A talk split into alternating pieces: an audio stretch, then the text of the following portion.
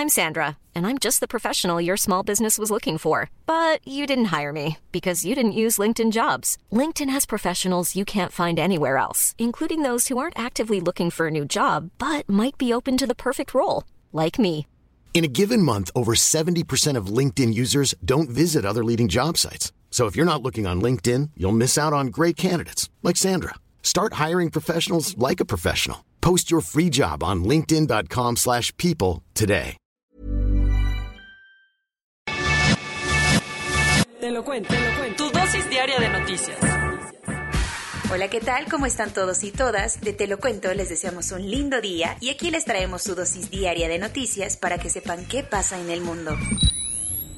Sin pelos en la lengua. El cártel Jalisco Nueva Generación sorprendió a todos al publicar un video en donde amenaza de muerte a varios medios de comunicación y a la periodista Azucena Oresti. Muy al estilo de Pablo Escobar, a través de un video publicado en Twitter, alguien que se identifica como Nemesio Rubén Oseguera Cervantes, conocido en los bajos mundos como El Mencho, líder del cártel de Jalisco Nueva Generación, amenazó a distintos medios de comunicación por la injusta cobertura que hacen en contra de su organización en Michoacán. El representante del cártel más poderoso del país se lanzó contra Grupo Multimedios, Milenio, Televisa y El Universal, así como directamente contra la periodista Azucena Oresti, conductor en Grupo Fórmula y en Milenio Televisión. Te cuento cómo estuvo todo. Enmascarado y escoltado por hombres fuertemente armados, el supuesto Mencho aseguró que él no está en contra de la libertad de expresión y que nunca le ha tirado algún noticiero. Pero esta vez es diferente porque estos periodistas le han tirado directamente a su organización. Ah, caray. El sujeto le reclama a Azucena Oresti estar a favor y recibir dinero de Pueblos Unidos y las Viagras, así como de El Abuelo y de Hipólito Mora, organizaciones e individuos que se han armado como autodefensas, pero a los que el cártel Jalisco considera como narcotraficantes enemigos, que secuestran y extorsionan disfrazados de defensores de la población, que no se van a hacer menchos, dice. Horas después de la publicación del video, Jesús Ramírez Cuevas, el coordinador general de comunicación social de la presidencia, afirmó que el gobierno tomaría las medidas pertinentes para proteger a los medios y periodistas amenazados, algo que le exigió medio mundo, pues en un país tan peligroso para ejercer el periodismo como es México, las cosas no se pueden tomar a juego.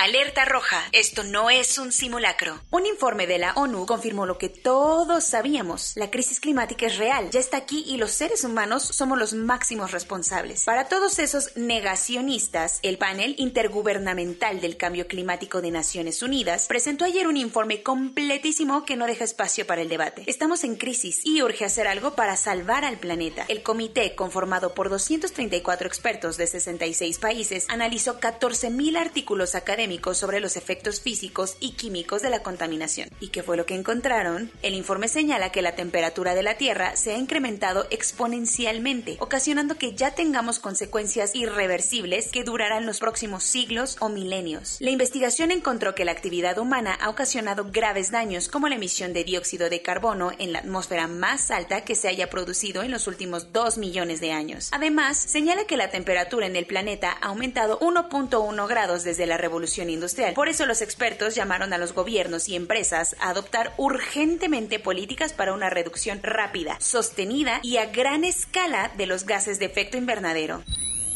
Cuentos cortos. Así como Televisa alargando sus mejores novelas, el tema en el Tribunal Electoral sigue y sigue. Luego de una reunión con el presidente de la Suprema Corte, el desterrado presidente del Tribunal Electoral, José Luis Vargas, convocó a sus compañeros a una reunión para definir una salida jurídica y política a la crisis. Aunque no salió mayor información de esa reu, horas después, Reyes Rodríguez publicó una carta en la que rechazó el cargo del presidente del tribunal, nombramiento que le enjaretaron sus compañeros la semana pasada. El magistrado aseguró que su decisión busca incidir en la reconciliación y concordia interna. Después de maroma y media para posponer el tema, ahora sí la Comisión Permanente del Congreso votó a favor de un segundo periodo extraordinario de sesiones para discutir el desafuero de los diputados Saúl Huerta y Mauricio Toledo. Como los congresistas andan de vacaciones, era necesario que la permanente llamara a un nuevo periodo para votar si le quitan el fuero al diputado del PT, Mauricio Toledo, acusado de enriquecimiento ilícito, así como al morenista Saúl Huerta, acusado de violar a varios jóvenes. Después de un intento fallido en julio, finalmente el proyecto alcanzó la mayoría necesaria y la sesión se realizará el miércoles.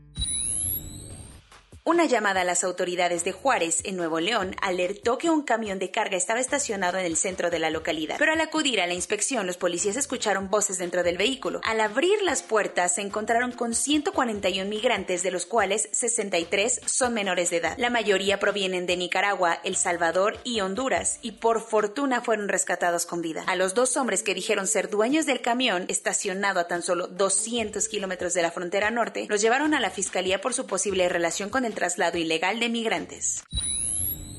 Al Papa Francisco le llegó un paquete desde Francia con sorpresa incluida. Lo malo es que no fue una cajita feliz, pues la carta contenía tres balas y un mensaje relacionado con los escándalos financieros del Vaticano. Sin embargo, la correspondencia no llegó a las manos del Papa porque fue interceptada en Milán por la policía italiana y luego luego abrieron una investigación al respecto. Hasta el momento no descartan ninguna hipótesis, pero se tiene la sospecha que tiene que ver con los juicios que acaban de empezar en contra del cardenal destituido Angelo Becciu y otras personas acusadas de cometer delitos en el Vaticano. La zona norte de Mali vivió un domingo de pesadilla cuando varios hombres armados llegaron en motos y empezaron a disparar a diestra y siniestra contra todo aquel que se cruzara en su camino, como los agricultores que venían de regreso de trabajar. Por si los asesinatos no fueran suficiente, durante los ataques también aprovecharon para incendiar tiendas y casas. No se sabe bien qué banda criminal estuvo detrás de la terrorífica jornada de violencia que dejó por lo menos 51 muertos, pero algunos creen que tiene que ver con los guiaristas de Al Qaeda o del Estado Islámico del Gran Sahara. La pieza de la calabaza amarilla de Yayoi Kusama se volvió realmente inmersiva ayer que se echó un chapuzón en el mar de Naoshima. El Venice Art Site informó que la escultura Pumpkin de Kusama ha sido retirada por primera vez desde 1994 del muelle del museo. Resultó que la obra no es waterproof y las olas ocasionadas por el tifón que está golpeando a la isla artística de Japón la arrastraron hacia el mar ocasionándole daño. Por suerte, no es una pérdida total y será instalada ahí otra de nueva cuenta, una vez que haya sido restaurada, claro. Corona News. En México, el número total de vacunas puestas es de 72.488.230. El número de personas vacunadas con esquema completo es de 27.502.230. Esto representa el 30.73% de la población mayor a los 18 años. Estados Unidos ofreció enviar a México 3.5 millones de vacunas que originalmente iban a ser de Moderna, pero como no ha pasado las pruebas de Cofepris, todo indica que las dosis serán de Pfizer. Todas las playas de Oaxaca han decidido cerrar temporalmente ante el incremento de casos. Acapulco y el resto de Guerrero le pusieron pausa a la fiesta al cerrar bares, cantinas, cantabares, antros y discotecas, pues redujeron el aforo al 40%. Con 287 muertes registradas en tan solo un día, Filipinas regresó a una estricta cuarentena. Canadá levantó este lunes su prohibición de cruce fronterizo a los estadounidenses, pero los canadienses todavía no pueden cruzar a Estados Unidos si no es por algún motivo esencial y comprobando que estén vacunados por lo menos hasta el 21 de agosto. A partir del 15 de septiembre, la vacuna será requisito obligatorio para todos los militares en Estados Unidos el gobierno del Reino Unido aligerará ciertas medidas por la conferencia sobre el cambio climático que se llevará a cabo en Glasgow el próximo noviembre. De todas maneras, los provenientes de los países de la lista roja tendrán que aislarse cinco días en su hotel. Según datos del Centro de Control y Prevención de Enfermedades de Estados Unidos, más del 99.9% de personas con esquema de vacunación completo no han terminado en hospitales o muertos por COVID-19. República Dominicana ya vacunó a más del 77% de su población adulta, pero iban medio lento con los jóvenes y optaron por aplicar las vacunas en los bares de la capital dominicana.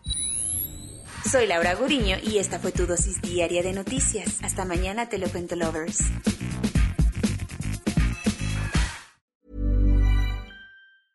Hey, folks, I'm Mark Marin from the WTF Podcast, and this episode is brought to you by Kleenex Ultra Soft Tissues your ally to help tackle your allergy symptoms this season. I love the change of seasons, but nobody loves pollen and all those other things floating in the air that make you sneeze during this nice weather. Kleenex Ultra Soft tissues are hypoallergenic and allergist approved. So fight back against watery eyes and runny noses without worrying about irritating your skin. For this allergy season, grab Kleenex and face allergies head on.